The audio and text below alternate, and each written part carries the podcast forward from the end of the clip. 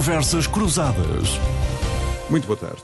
Nuno Botelho, Manuel Carvalho da Silva e José Alberto Lemos, em instantes na análise da atualidade. Contra as expectativas, António Costa conquistou uma maioria absoluta para o PS e, se tudo correr num quadro de normalidade, vai dirigir os destinos de Portugal durante uma década, o que não deixará de ser uma exceção e uma eh, proeza nos tempos que correm numa Europa onde hum, cada vez é maior a segmentação e a pulverização nos eh, contextos parlamentares dos vários países por parte dos vários partidos. Angela Merkel, a líder que deixou o poder a 8 de dezembro eh, passado na Alemanha, foi foi exceção a este cenário de longevidade com 16 anos no poder, eh, mas onde António Costa parece ter eh, agora um lugar eh, reservado no quadro de honra. É para o futuro, para o virar da página do país depois da grave crise sanitária e económica em décadas que vamos a seguir olhar. Vamos olhar também para a aplicação dos milhões da Europa, os milhões da bazuca, num quadro crescente de ameaças, de incertezas, como sejam a inflação. Olhar também para as condições em que a maioria absoluta vai ser exercida e fiscalizada mas também hum, para as consequências que os mais 400 mil votos do PS em relação a 2019 causaram à sua direita e à sua esquerda, em particular no PST, no Bloco de Esquerda e no PCP, e também para os efeitos dos resultados mais positivos do Chega, agora a terceira força política, e da Iniciativa Liberal. Também se olhará para o papel do Presidente da República numa conjuntura que pode ou não retirar protagonismo a Marcelo Rebelo de Sousa. Já veremos. E claro, também se terá de falar de Europa, para muitos eh, a força mais relevante na política nacional, afinal é de lá que vêm os milhões da bazuca, de lá vem boa parte do investimento público, as decisões administrativas sobre auxílios como uh, os uh, ATAP, juízos sobre contas públicas em Portugal, entre condicionamentos vários de Bruxelas para Portugal. José Alberto Lemos, bem-vindo. Zé, que receita, que oportunidade de desígnio vamos ter? Uh, Costa já se referiu há tempos à oportunidade histórica do país poder apanhar os primeiros lugares na revolução económica que está em curso na Europa. O que é que antecipas para os próximos um, quatro anos e dez meses? De resto, com, com esses quatro anos e dez meses, Costa vai tornar-se no primeiro-ministro uh, com mais tempo no cargo em democracia em Portugal, ultrapassando até aqueles meses de Cavaco Silva entre 85 e 95. Bem-vindo.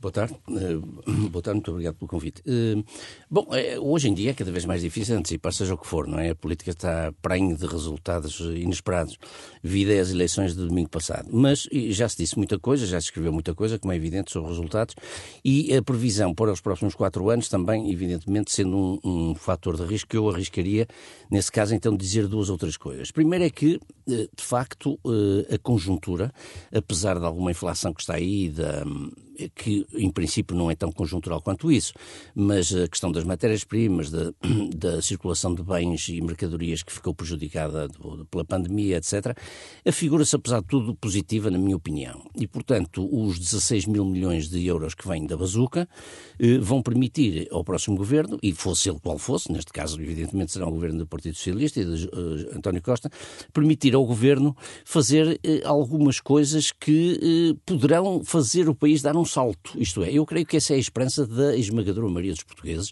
a começar eventualmente pelo Primeiro-Ministro. Eh, concedamos isso e pelo Presidente da República, para quem eh, tem havido, eh, enfim, esta é também uma grande oportunidade, porque Marcelo Rebelo de Sousa, apesar de tudo, libertou-se do berbicacho que poderia ter tido nas mãos por dissolver a Assembleia se a solução política não estivesse aí à mão de semear.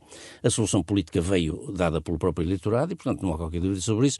E Marcelo tem também um desígnio muito concreto, juntamente com o Primeiro-Ministro, acho eu que é, de facto, fazer o país progredir, fazê-lo crescer mais do que tem crescido até aqui, eh, fazê-lo, sobretudo, convergir com a Europa eh, e, portanto, Costa tem aqui uma oportunidade de ouro, uma oportunidade histórica. Histórica no sentido em que ele, enquanto o único socialista que vai ficar 10 anos no poder, igualando Cavaco Silva, como Primeiro-Ministro, naturalmente, eh, quererá deixar uma marca na história que deverá ser uma marca positiva, não é? O Primeiro-Ministro é hoje tido como um homem inteligente, competente, sensato, não é perto nem de longe um, um, extremista, um radical. O facto de ter aberto a porta eh, aos partidos à sua esquerda não significou isso e as pessoas puderam constatar isso logo nos primeiros quatro anos em que ele governou. E, portanto, a conjuntura europeia e a dependência muito grande que nós temos da Europa, que temos sempre, não é?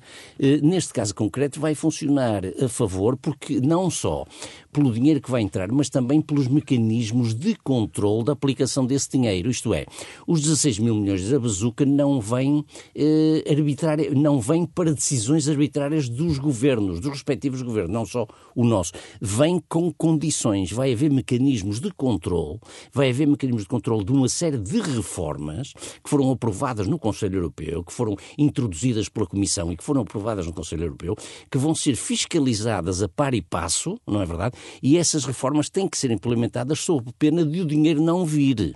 Ou seja, o dinheiro vai ser distribuído anualmente em duas tranches, portanto, digamos assim, semestralmente, grosso modo falando, e, e isso depende da implementação das reformas que, está, que estão na agenda europeia.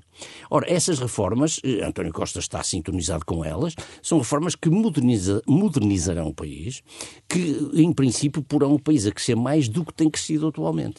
E, portanto, nos últimos anos. E isso é, parece-me que é uma perspectiva bastante e, positiva. E, o fator uh, Europa, uh, acabas de, de, o referir de uma forma indireta, para muitos uma força absolutamente decisiva na política nacional.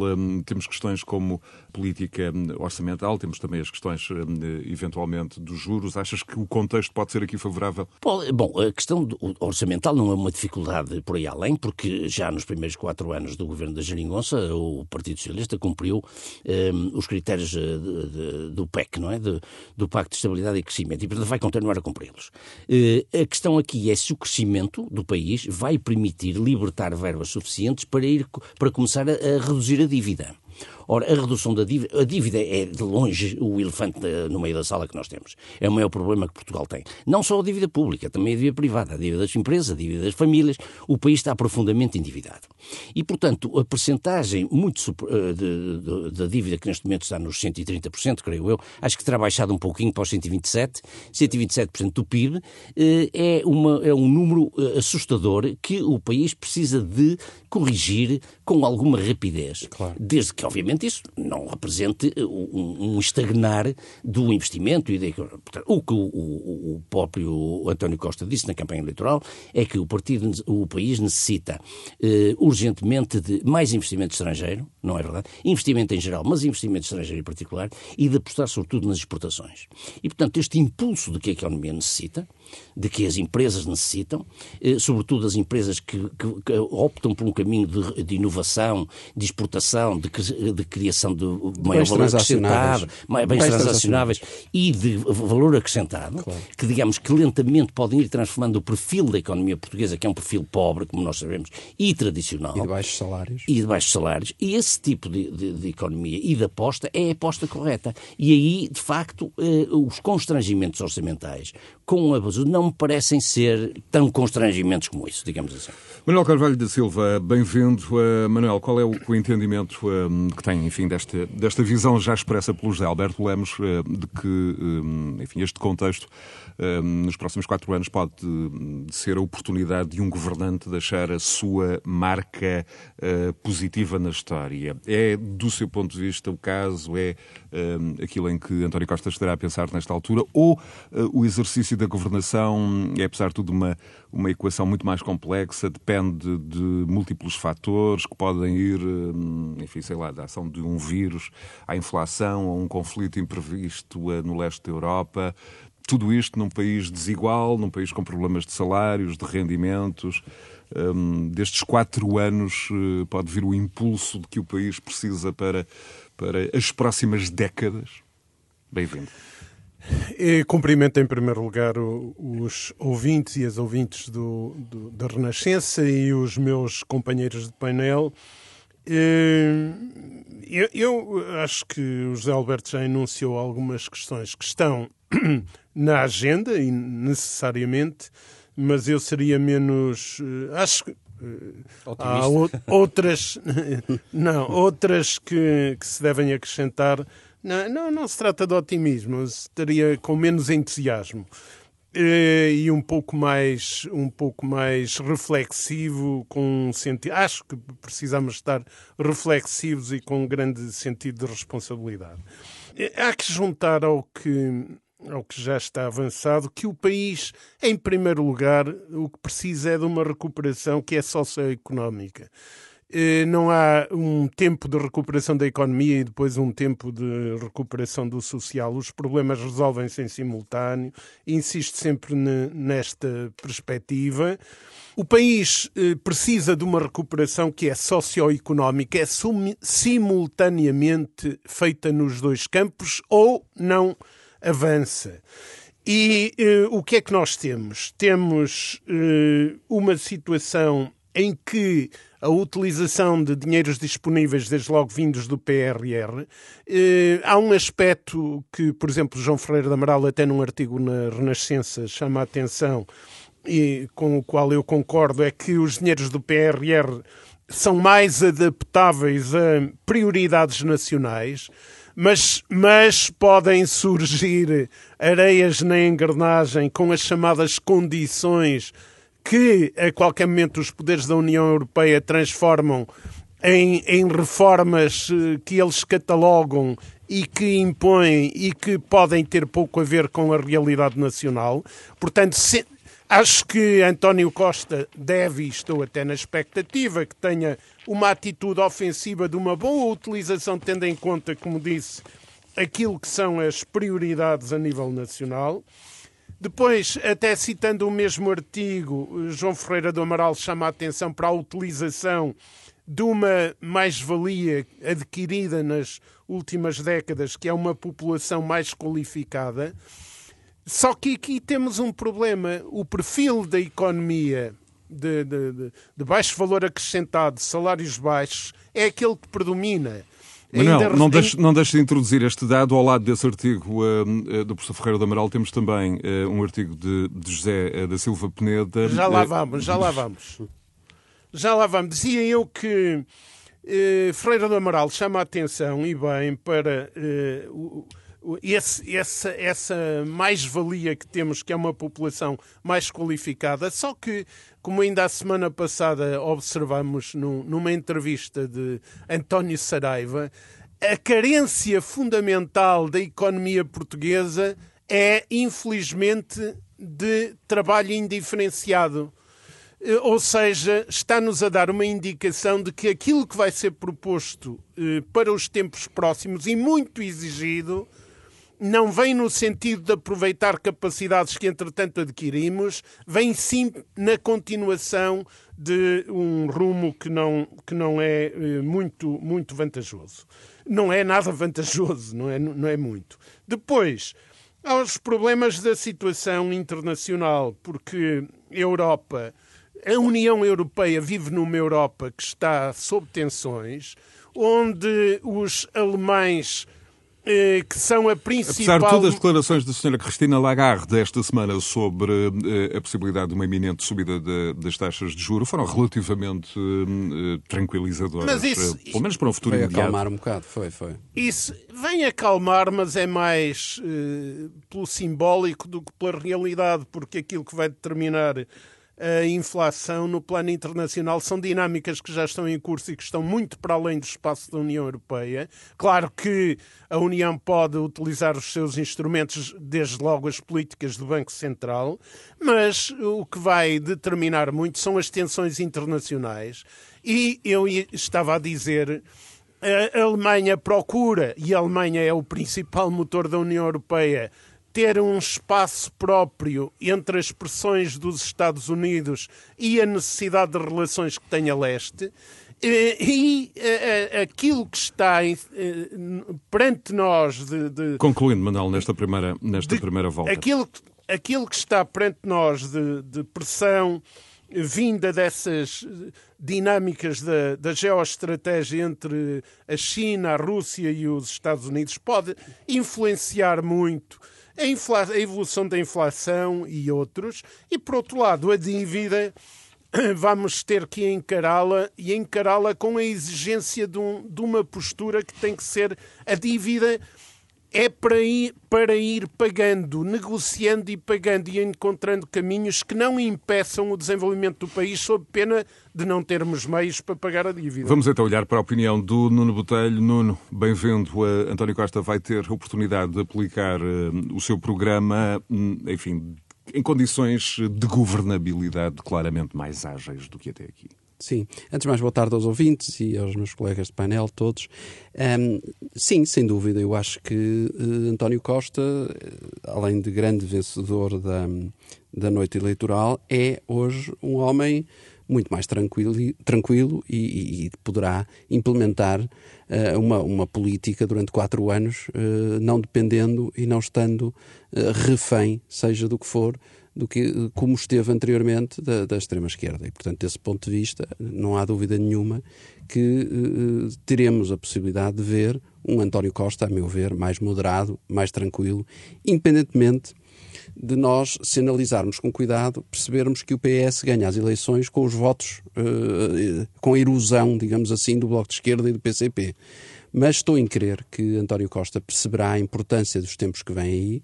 Como disse o José Alberto muito bem, eu concordo em absoluto com isso. Acho que, de facto, António Costa vai querer ficar na história e na história como alguém que contribuiu muito positivamente para a reconversão da nossa economia e, portanto, desse ponto de vista, tem, pelo menos, uh, tudo na mão para, todas, para, as todas as condições, exatamente, para fazer história e assim o queira, não é? Para isso, vamos ver também, e podemos falar mais à frente um bocado sobre isso, que, que governo vem aí, que, que agilidade vem aí do ponto de vista governamental, mas estou em crer que, uh, e respondendo diretamente à tua questão, é António Costa uh, tem hoje, é hoje um homem com muito menos peso sobre as costas, ou seja, entende, por um lado tem mais responsabilidade, mas por outro lado, depende só dele a, a, possibilidade de implementar medidas que possam reconverter o país e, e pôr o país na, na, na, senda do desenvolvimento económico, que é algo que é absolutamente crucial para os próximos tempos. Eu acho que esta é que é a grande questão. E com o desenvolvimento económico virá naturalmente desenvolvimento soci social, desenvolvimento dos, dos, salários, melhoria das condições de vida dos portugueses, porque menores isso, desigualdades, menores desigualdades, menos, portanto, pobreza. menos pobreza, e tudo isso vem depois por acréscimo. Portanto, não, eu acho que desse ponto de vista, se, se me dá licença, é Oh, Manuel, é por acréscimo. É, e, portanto, é que não é, pois, se me der é, é licença de terminar, eu, eu ficava-lhe grato. Hum, e, portanto, dito isto, do meu ponto de vista, esta é que é, de facto, a ordem lógica das coisas. Haver desenvolvimento económico, melhoria das condições, as empresas a produzirem mais, a produzirem melhor, a ganharem mais e poderem repercutir isso nos trabalhadores, que, por sua vez, vão ver melhoradas as suas condições, os seus salários e, relação... e as suas... E, portanto, António Costa, desse ponto de vista, com um governo, no meu entender, que pode ser perfeitamente mais ao centro e não tanto à extrema-esquerda, não piscando o olho tanto ao Bloco de Esquerda e ao PCP, porque não precisa disso nestes quatro anos, eu acho que poderá fazer aqui história e poderá mudar o rumo deste país. E em relação ao PRR que uh, o José Sim, Alberto e também o Manuel Concordo que há, de facto, relativamente ao PRR, é uma grande oportunidade. É um e, o, e o 2030, e não só o PRR, justamente. também o 2030 Aliás, também. há verbas do, há verbas do, do, do 2020, 2020, 2020 ainda para aplicar. Por, portanto, portanto, isto é um pacote absolutamente extraordinário, extraordinário no sentido de, de, de, maravilhoso, mas também extraordinário no sentido de pouco de excepcional e provavelmente de, irrepetível. Pouco, irrepetível, exato. E portanto, desse, desse ponto de vista, eu, eu estou em crer que uh, uh, os mecanismos que existem, porque existem, como disse o José Alberto explicou muito bem esse ponto, esta questão, que é, existem mecanismos de controle, ou seja, os países ditos frugais, para explicar melhor, só de mais, ser mais claro, os, os países frugais acederam a financiar os países mais endividados e com mais dificuldades e com mais desigualdades, mas puseram sob condições que haja determinadas reformas que têm de ser implementadas. E se essas reformas forem implementadas, o dinheiro vem. E, portanto, em função disso, nós temos aqui uma, uma, uma balança que vai sendo gerida e uma gestão corrente que vai sendo feita. E, portanto, se António Costa e o seu governo conseguirem cumprir as reformas que são necessárias, ou seja, que no fundo é a modernização do país, reformas administrativas, descarbonizações, uma série de questões que se, que se, que se, que se põem em cima da mesa, se conseguir, vai vendo desbloqueadas as verbas. E se isso acontecer, de facto, o país tem condições para se desenvolver, porque estamos a falar, de facto, para uma economia como a portuguesa de muito dinheiro. Uh, e, portanto, desse ponto de vista, pode fazer a diferença e pode mudar, de, de, facto, as coisas. Uma última nota, Nuno. Há pouco o Manuel Carvalho da Silva fez uma referência a um artigo do professor Ferreira do Amaral. Também um, eh, há um texto uh, em rr.sap.pt uh, de José da Silva Peneda apontando justamente para as condições que existem nesta altura para um grande compromisso nacional Sim. relativamente ao crescimento. Eh. Estão criadas as condições Sim, justamente para. E, e, e, basta ver o entendimento que quer eu, quer José Alberto, estamos aqui a ter, por exemplo, neste programa. Não que sejamos protagonistas políticos, nem, nem queiramos ser, nem representantes, nem representantes de ninguém, não é isso. Mas é o entendimento mas, que o Manuel Carvalho da Silva não, não, mas, não partilha e traz sim, a oportunidade. Mas, mas existe, de facto, se nós pensarmos que PS e PSD têm cerca de 60 e tal por cento dos votos, nós, nós percebemos que resulta, claro, destas eleições, que o país quer, de facto, um desenvolvimento económico e está preocupado com o desenvolvimento económico do país. E por isso votou preferencialmente nestes dois partidos e, e bipolarizou-se claramente. E, portanto, o que está, o sinal que, que o povo português está a dar é entendam-se e, de facto, tentem reformar o país e melhorar as condições de vida dos, das pessoas. Não queremos soluções ou à extrema-direita ou à extrema-esquerda que nos venham aqui criar problemas. Queremos, de facto, eh, questões concretas, queremos, de facto, resolver os problemas concretos dos portugueses. E esse texto de Silva Peneda, que eu, com o qual eu concordo em absoluto, vem dizer um bocado isso. É, é, são alturas. É, eu posso concordar com ele ou não. E, portanto, desse ponto de vista, eu acho que estamos perante uma situação que nos permitirá, eh, se houver eh, bom senso, que eu acho que às vezes falta, mas se houver bom senso, quer PS, quer PSD podem aqui encontrar fórmulas durante estes quatro anos para, de facto, dar aqui eh, um impulso novo e reformar uma série de questões que, de facto, há anos que não são reformadas. Mas o Manuel discorda. É, o que, eu diria que o que vale é que as intenções não são realidade, porque se fossem, às vezes era um desastre, até com intenções minhas. E, e permitam-me dizer, eu não quero entrar em polémica, mas há coisas que são mais do que adquiridas em todas as, as correntes de pensamento e, e, procuro estar atentas a elas. O social nunca decorre do, do económico. O social é intrínseco ao económico. E sobre isso, leiam, à, à falta de outros, se tiverem, leiam os textos do, do Papa Francisco e está lá tudo escrito. Ou seja, a solução nunca passa por entregar a produção da riqueza a uns e acreditar que esses com a riqueza na mão a distribuem. Trata, eh, resolve-se assumindo compromissos em simultâneo. Sem dúvida, é preciso aumentar a produção da riqueza, sem dúvida, é preciso crescimento económico, mas os compromissos têm que ser, têm que ser simultâneos. Segunda questão, e não me alongo, é eh, já agora a referência que foi feita ao, ao, ao texto do nosso amigo José Silva Peneda. Eu eh, tive a oportunidade de o comentar já no, no, num artigo do, que escrevi para o JN de, de, ontem. De, de ontem. E a questão é muito simples, que é, no fundo é respondermos algumas interrogações. De, de quem será a maioria absoluta? A maioria absoluta é Manuel refere-se refere objetivamente aos eleitores um, que votaram Bloco uh, e CDU não, e agora não, não, terão votado no PS? Não, refiro-me. A maioria absoluta é, sem sombra de dúvidas, do Partido Socialista. E, e de António Costa. E de António Costa. E de António, e de António Costa. Acho que foi, é o grande sem, vencedor, sem dúvida. Sem, sem dúvida que é.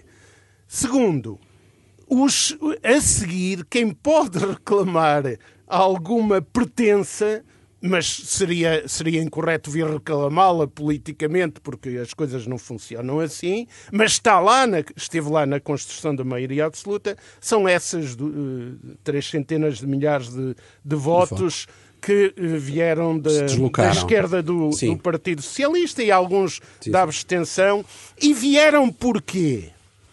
Vieram em função de um cenário anterior e de compromissos e de evitar e de evitar a agenda da direita. Esta é, estas são as duas razões. Exato, e, portanto, foi, mas eu referi isso, eu referi isso.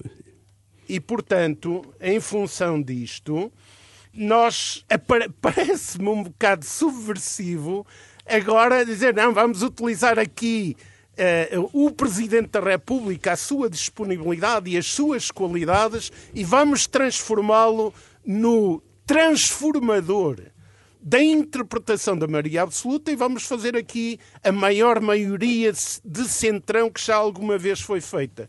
Isto seria uma subversão e, e termino só com isto.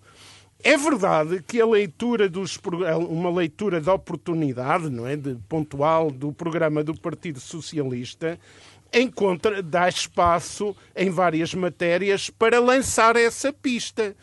Mas, mas o que levou António Costa e o Partido Socialista à vitória foi e eles não se cansaram de dizer isso, foi compromissos que não sabemos se vão ou não cumprir, mas que têm a ver com quê?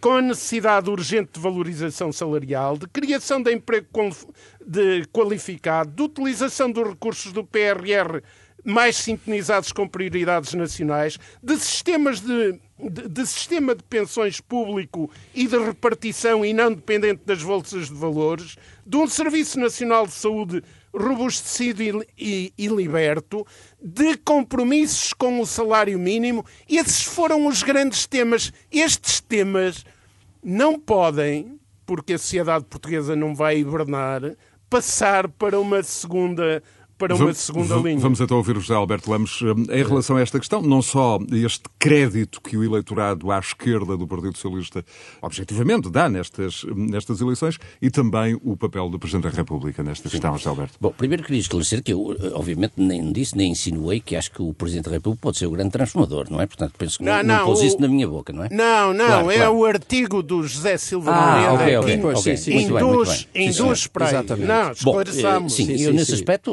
também, eu só, pronto, só passei os olhos no artigo do professor Silva Peneda, que é uma pessoa que eu, aliás, aprecio, mas uh, nesse aspecto também não eu concordo também com ele. Também sou amigo pessoal dele. Não, sim, não, mas não é isso. Nesse aspecto também não concordo com o que ele diz. Se ele diz isso, também não concordo. Isto é, o Presidente da República, obviamente... Aliás, o Presidente da República não, até perdeu margem de manobra. Sim, e o que nesta conjuntura. É que, não, o que tu disseste é que o Presidente da República, no fundo, ao devolver ao povo a, a voz, tinha razão porque houve maioria absoluta, Exatamente. ou seja, mudou, mudou a, configuração, mudou a configuração política do Parlamento. Exatamente. O que ele disse é que o Presidente da República poderá, evidentemente, quando pressionar. Foi, quando isso até foi posto em causa por muita gente. Desculpa, Exatamente. Muita não, gente ele, sai, ele próprio, abaixo ele governo, próprio cunhou, ele próprio cunhou o termo barbicaz. Exatamente. Porque sim, sim, o facto a, se, a expressão se, é dele. Se, se a é. situação eh, que resultasse das eleições fosse um impasse, claro. era, era difícil para eles. Desse ponto de vista, ele saiu bem disso. Saiu muito bem. Do outro ponto de vista, saiu mal. José Alberto, José Alberto, mas eh, permita-me só uma coisa. Eh, é verdade o que está a dizer, mas isso que estão a referir sim. é do contexto das, de pré-eleições. Agora sim, sim, estamos claro, claro. Sim, sim, sim, sim, sim, claro. no pós-eleições. Sim, sim, certo, estamos a dizer o mesmo. Todos. Ok, estamos todos a dizer. O que eu queria dizer é o seguinte: ele, por, por, por esse lado, saiu bem. Pelo outro lado, sai de certo modo mal, embora não seja culpa dele, naturalmente, porque perde margem de manobra. Evidentemente que um partido com maioria absoluta está eh, com um poder institucional muitíssimo superior a uma coligação, mas se o próprio veto, o recurso ao veto que o Presidente pode utilizar eh, é facilmente ultrapassável agora na Assembleia com uma segunda votação por maioria. Sim, portanto, mesmo que, aspecto, que, que, o perde, diploma perde seja devolvido, o Presidente da República agora, terá de promulgar à terceira, Indiretamente às causas, digamos assim, aquilo que eu acho que são as causas desta nova. Uh, desta nova Mas olhando também, José Alberto, para uh, os recursos uh, e a possibilidade que o Presidente da República tem a partir de Belém de, de abro aspas, vigiar esta maioria absoluta ah. do PS a partir de Belém. De resto, se Sim, me permite, eu, eu aproveito para sugerir a quem nos segue e não escutou ainda a emissão de ontem do Em Nome da Lei, de ontem, sábado, voltada para esta questão, não só do ponto de vista político, mas também com uma análise mais fina do ponto de vista um, técnico, do ponto de vista constitucional, programa de Marina Pimentel, para ouvir de novo em rr.sap.pt e na plataforma podcast. Desculpas, Alberto, como prossegue.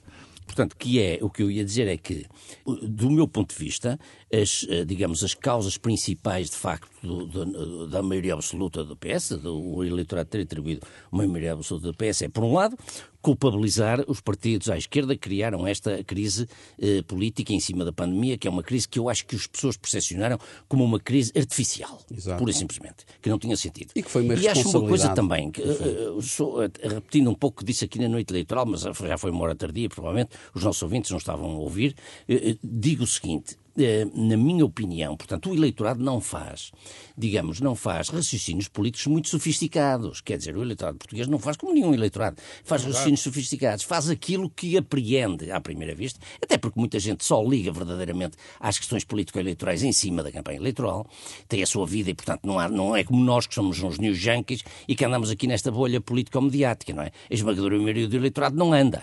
E, portanto, eh, as pessoas aperceberam-se disto. Havia um entendimento procedimento parlamentar eh, que, que garantia a maioria ao, ao, partido do governo. O partido do governo geriu mais ou menos bem a pandemia, não havia grandes razões para o derrubar e ao derrubá-lo fê-lo mais por razões, digamos, de dogmatismo ideológico, de, de, de, de convicção uh, uh, excessiva, do que propriamente por pragmatismo. E, portanto, o eleitorado puniu isso. E puniu isso claramente. Acresce a isto, evidentemente, o receio de o Permite, regresso. Da, não, não, agora não, agora não, Manel, desculpe. Acresce a isto o receio do, de, do regresso de uma direita que, para minha surpresa, acho que funcionou ainda muito a questão da memória da Troika. Para muita gente funcionou a memória da Troika, as pessoas foram votar no PS para evitar que regressasse esse fantasma, enfim, dessa isso... direita que retirou muitos. E para isso as sondagens contribuíram muito. Talvez. É, é um aspecto é um que eu acho que devíamos discutir aqui é. também, que é a questão das sondagens. Mas Portanto, relativamente uh, vista, ao, ao, Presidente da República e aos recursos que agora tem, vamos ter o quê? Uma, uma magistratura de influência ou sim. uma magistratura de interferência? Não, enfim, que agora que o PS pode aprovar o que quiser, claro, negociar eu acho que é mais uma magistratura com quem quiser, à hora que quiser. De influência, é uma magistratura de influência, porque é uma magistratura é que, por exemplo, o que fez Mário Soares em relação ao, ao, ao a Cavaco, Cavaco Silva, Silva. Não? foi um bocado isso, foi agitar um bocado as águas em determinadas alturas, fazer as presenças abertas, dar gás a determinados congressos ou iniciativas à esquerda, portanto, digamos, de certo modo, tentar pressionar o governo, encostar o governo à parede em algumas coisas que, na altura, Soares, enquanto presidente, e os seus aliados achavam que era, que era possível encostá-lo à parede. E, portanto, eu não acho que vá haver essa hostilidade, essa hostilização entre Marcelo e Costa, não acho. Acho que se respeitam demasiado e são até mais próximos ideologicamente do que se possa pensar e, portanto, acho que vai haver muito mais cooperação do que isso. Agora, Marcelo vai exercer sempre uma, vai ter uma posição de grande vigilância, nomeadamente em relação àquilo que eu dizia há pouco, que é a questão de, de, do cumprimento dos critérios europeus e, de, e, e, dos, e dos mecanismos europeus para aplicar o dinheiro da bazuca e, portanto, eu acho que isto vai funcionar independentemente de alguns momentos de tensão que são inevitáveis, obviamente, durante quatro anos, mas vai funcionar em consenso com eh, um ou outro remoque de parte a parte, mas eu penso que neste quadro parlamentar e jurídico constitucional, Marcelo neste momento não tem grande margem de manobra, evidentemente. Deixa-me ouvir mesmo então que discordo muito do governo. Nuno e, e o Manuel sobre, sobre os mecanismos um, terá... quase de verificação. Vamos ter o quê? Ser... O maior protagonismo do Tribunal Constitucional, do Tribunal de Contas, em particular? Sim, um... em princípio sim, mas pela própria maneira de ser do Presidente da República também não vamos ter um Presidente da República apagado. Ele vai sim. também fazer-se notar. E, e, se entender que as coisas não estão a correr bem, também vai fazer chegar essa notícia e essas, esses reparos vão chegar. Sim. Um pouco como Soares, aliás, fez. Eu acho e, que ele não se vai inibir nada. Nada, não se vai inibir nada. Desde logo, já é o segundo mandato e, portanto, está numa situação ótima, não está aqui, uh, uh, uh, digamos assim, do ponto de vista eleitoral. Ele próprio corre algum... risco de chegar ao fim eh, do, seu, do seu ciclo, do seu assim, ciclo só com o primeiro-ministro. primeiro-ministro. Isso também é um caso único e, portanto, desse ponto é de vista. é o que vai acontecer. Se tudo correr... Claro, pode, se, se, só se houver alguma coisa de, de anormal no caminho. Portanto, desse ponto de vista, nós vamos ter um Presidente da República, eu acredito que, por um lado, mais uh, maniatado nos seus poderes, mas, por outro lado, uh, será também alguém que exercerá controlo e, e, e, terá essa eficácia. Eu acredito nisso porque acho mas eu gostava de vos que a relação ouvir dos sobre dois esta, é sobre boa, esta questão. como foi dito, mas o próprio Presidente da República tem uma forma de estar uh, com o qual uh, que se identifica bem com este tipo de, de Mas eu, gostava de vos ouvir sobre esta questão do exercício do poder Sim. em maioria absoluta. Nós uh, sabemos que nos eu, últimos anos, acho... sem maioria, tivemos tensão com os reguladores, tivemos o caso Centeno, a, a, nomeação para ah, o Banco de é Portugal, é tivemos a nomeação do Procurador Europeu. Um... Isso é Sim. outra coisa. Isso é outro aspecto. Posso dizer uma coisa sobre isso? Não, desculpa. Isso é, outro... isso é o aspecto que mais me incomoda. Aliás, eu Sim. salientei isso, aqui, isso também na noite das eleições, que são os abusos de poder digamos, um certo absolutismo a tentação que habitualmente se apodera das maiorias claro. absolutas, ter essa tentação é. de ser, de facto, demasiado imperial na imposição da sua vontade. Eduardo Cabrita teria caído em maioria absoluta? Hum, se calhar não teria caído, como não pois. caiu em, em, em, sem ser a maioria absoluta, foi a maioria relativa e não Exato. caiu. Que seria Apesar de múltiplos apelos e, do Presidente da República, sim, nesse sentido. Portanto, desse ponto de vista, eu acho que isso, uh, António Costa, se quer ter o tal papel, se quer ficar na história, se quer ficar com uma boa recordação, que os portugueses tenham uma boa recordação destes quatro anos de governo, vai ter que ser muito humilde e estar muito atento a essa questão. E ele próprio, aliás disse isso na noite eleitoral, que ele será o, o próprio controlador, digamos assim, ele não chamou assim, o termo não era este, mas é, a própria garantia de que tudo será feito de forma uh, correta. E, portanto, eu quero acreditar nas palavras do, do Primeiro-Ministro e, portanto, vamos acreditar, uh, neste caso com esperança. Manuel, com esperança. É, Manuel, com esperança nestas questões, esta questão do eventual das tensões com os reguladores, enfim, dos mecanismos de, de checks and balances do, do, do sistema, maior Eu atuação do Tribunal de Contas, do Tribunal Constitucional. Aí volto a citar o, o João Ferreira do Amaral no, no, tal texto, também publicado pela, pela Renascença, eh, que diz que a maioria absoluta potencia autismo político e compadrio e que é preciso mais intervenção e oposição a desvios programáticos. Sim, sim. Eh, isso é, e portanto, tudo o que seja intervenção de, de, instituições ou de órgãos de reguladores, que, têm, que é? têm funções desse tipo eh, pode, pode ser importante. E, entretanto, vamos ver como é que evolui esta questão das reformas. E é aqui que eu gostava de aprofundar muito rapidamente dois ou três aspectos, que é eh, o, o, José Silva Peneda né, diz que as características do, do Presidente da República e passo a citar, podem contribuir para transformar esta ideia, a ideia das reformas ao centro, digamos assim, numa entusiasmante realidade. É, não, não, não é esse o quadro de compromissos de partido, é o que eu chamo a atenção. E, e para ir para aí, há um desvio grande. E a sociedade portuguesa está em grande parte desperta. Eu estou de acordo que os portugueses na, nas eleições vão dando eh, sucessivamente lições de política, de exercício do direito de, de voto e do que deve significar o voto. Aliás, e, e, e, termino com isto, eh, antecedendo uma observação sobre o Presidente, que, aliás, eu, os portugueses desejavam a continuidade do governo quando, quando foi eh, eh, derrotado, portanto, chumbado a aprovação do orçamento, valorizavam o percurso feito e queriam continuidade. E exatamente porque o Costa, porque o António Costa e o Partido Socialista eram os protagonistas do, da realização feita, isso deu vantagem. A partir do momento em que Costa, eh, António Costa tem essa vantagem porque ele é a expressão e classifica os seus aliados de não de não confiáveis, abriu e depois abriu o seu discurso na ponta final da, da, da campanha, abriu a possibilidade da maioria que obteve.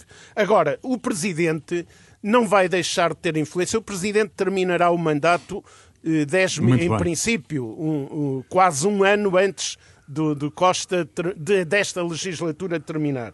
Ele vai, com certeza, influenciar como outros influenciaram à luz do que é o seu pensamento, etc., e das Muito suas bem. interpretações. Manuel. Mas deixe-me dizer só isto, mas a governação é do António Costa e, e tem um quadro de experiência muito interessante que vamos ver o que é que faz. Agora, pode ir para um caminho ou para outro? Ai, pode, vamos sem dúvida. Eu tenho, tenho aqui também uma, uma, uma incógnita hum, que é a, da importância que vocês atribuem aos nomes que estarão a ser escolhidos para o novo governo. Uh, enfim, ainda não conhecidos, o processo está a ser conduzido a, a partir da Casa do Primeiro-Ministro, de resto confinado desde a última segunda-feira, uh, a importância como indicadores avançados do que um, estará para vir. Uh, sabemos que António Costa José Alberto, prometeu um governo mais curto, mais ágil, mais renovado, foi essa a expressão, um governo adequado, enfim, para eh, a aplicação do, dos fundos da bazuca. Um, há até quem lembre, e o Expresso fazia referência este fim de semana, à existência de um estudo de 2016 que aponta para uma estrutura base de 13 ministérios, o que a acontecer é uma autêntica revolução, enfim, de 19 uh, eh, para 13. Um, como, é que, como é que olhas para, esta, para estas possibilidades e, sobretudo, para um, nomes. Uh, enfim, super-ministros já dados como certos, Pedro Nuno Santos, Mariana Vieira da Silva, Duarte Cordeiro, Fernando Medina com a possibilidade, enfim, de, de ir para as finanças, se João Leão continuar? Bom, do ponto de vista orgânico, eu estou de acordo. Acho que o governo deve ser mais ágil, mais, deve ser uma task force, como o próprio Primeiro-Ministro classificou, ou, em termos intencionais, claro. Uma task force, um governo mais ágil, mais pequeno, eh, com maior capacidade de, de, de intervenção e de gestão, etc. Em relação aos nomes, acho que é, é sincero, eu não gosto muito de especular disso, porque eh, jogam-se vários nomes para a praça pública, depois a maior parte das vezes não se confirmam.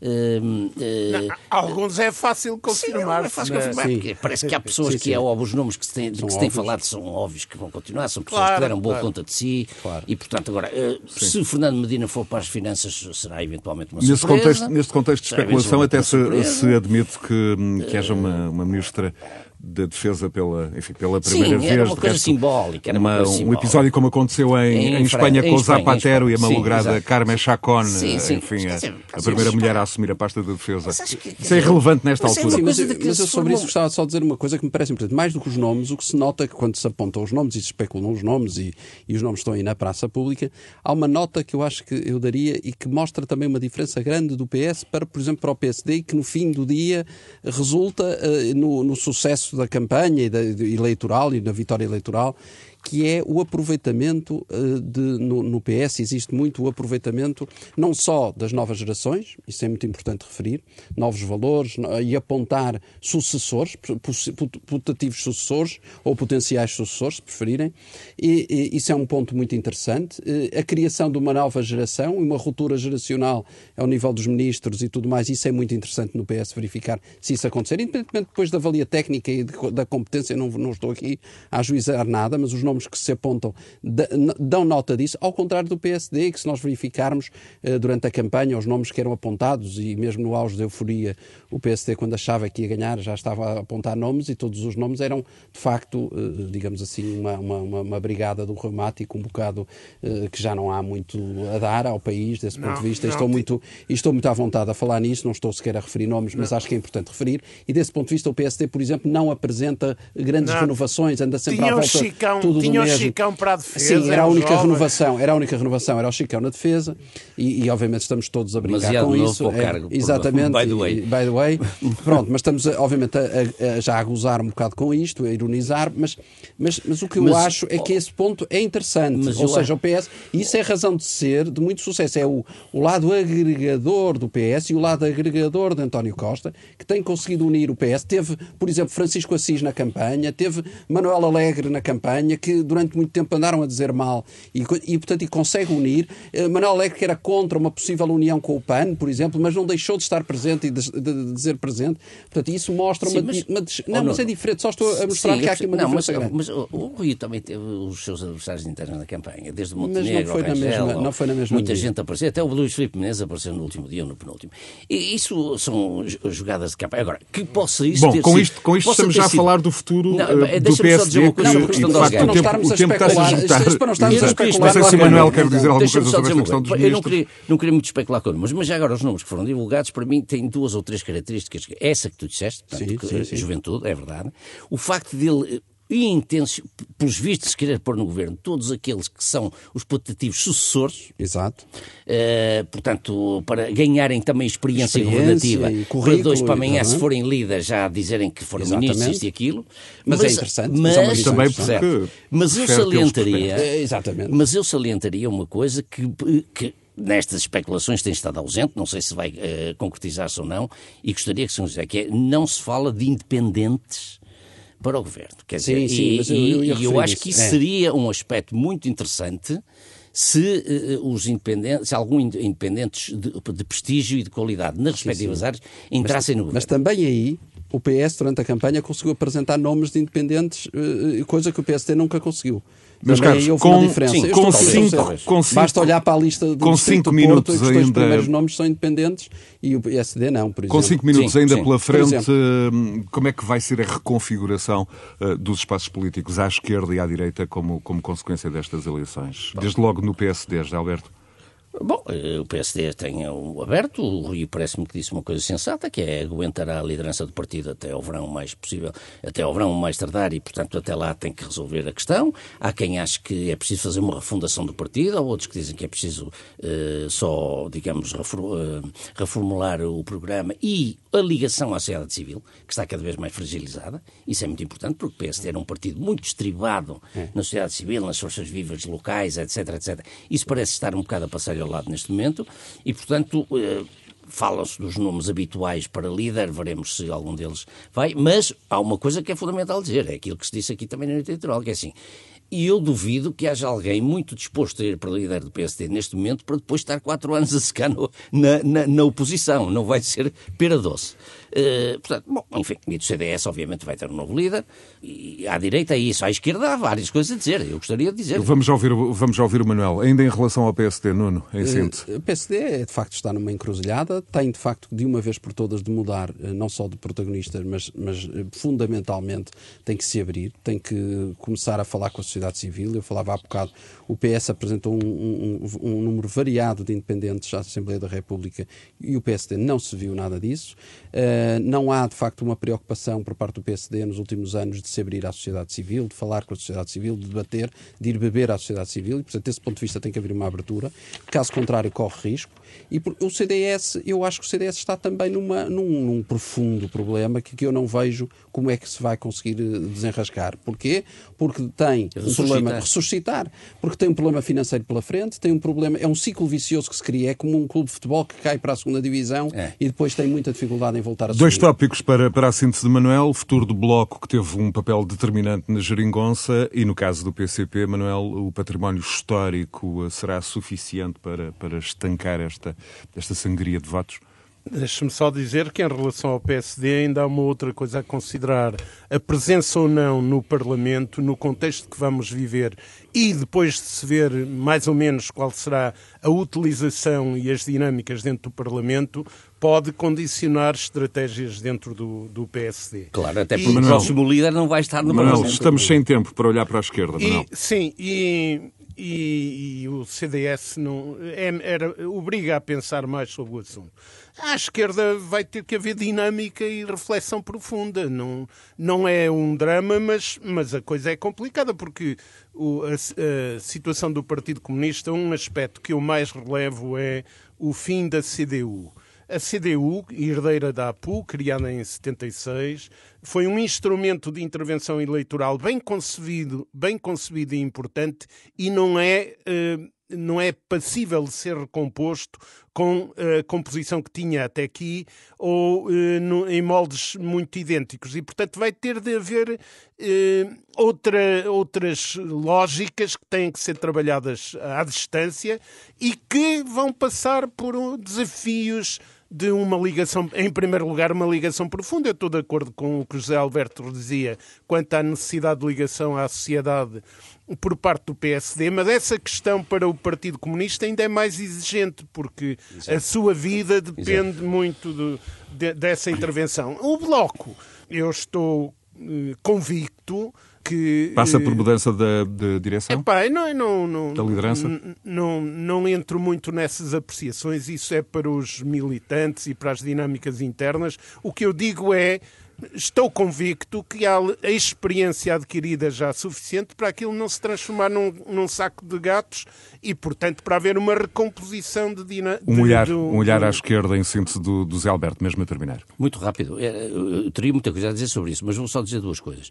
A forma como quer o PCP e o Bloco reagiram aos resultados eleitorais é desastrosa do ponto de vista de esperar alguma alteração significativa em cada um deles. E penso que o Bloco está cada vez mais parecido com o PCP nessa matéria, porque de facto parece um bocado autista na leitura dos resultados. Por exemplo, Catarina Martins, na noite eleitoral, disse que o resultado foi mau. Quando lhe perguntaram se deveria dar, deixar, se ia deixar a liderança, ela disse a liderança do Bloco não depende dos resultados eleitorais. Mas nem sequer acrescentou uma coisa que se elementar. Quer dizer, mas o meu lugar está à disposição dos militantes do partido. Nem isso disse. E, portanto, quer dizer, o, digamos, a, a dinâmica interna do Bloco está cada vez mais parecida com o PCP, no sentido em que é uma dinâmica virada para dentro, ensimismada, nada e eles acham que têm a verdade na cabeça, que o povo é que se enganou mais uma vez e, portanto, estão ali para a luta de massas e para o que der a vier. Portanto, vão continuar um declínio histórico como o PCP está a ter. O Bloco está a querer ir pelo mesmo caminho. José Alberto Lemos, Manuel Carvalho da Silva e Nuno Botelho é mais um Conversas Cruzadas, disponível para ouvir a qualquer hora na plataforma Popcasts, a plataforma agregadora dos conteúdos hum, do Grupo Renascença e também em rr.sap.pt. Continuação de bom domingo. Conversas Cruzadas.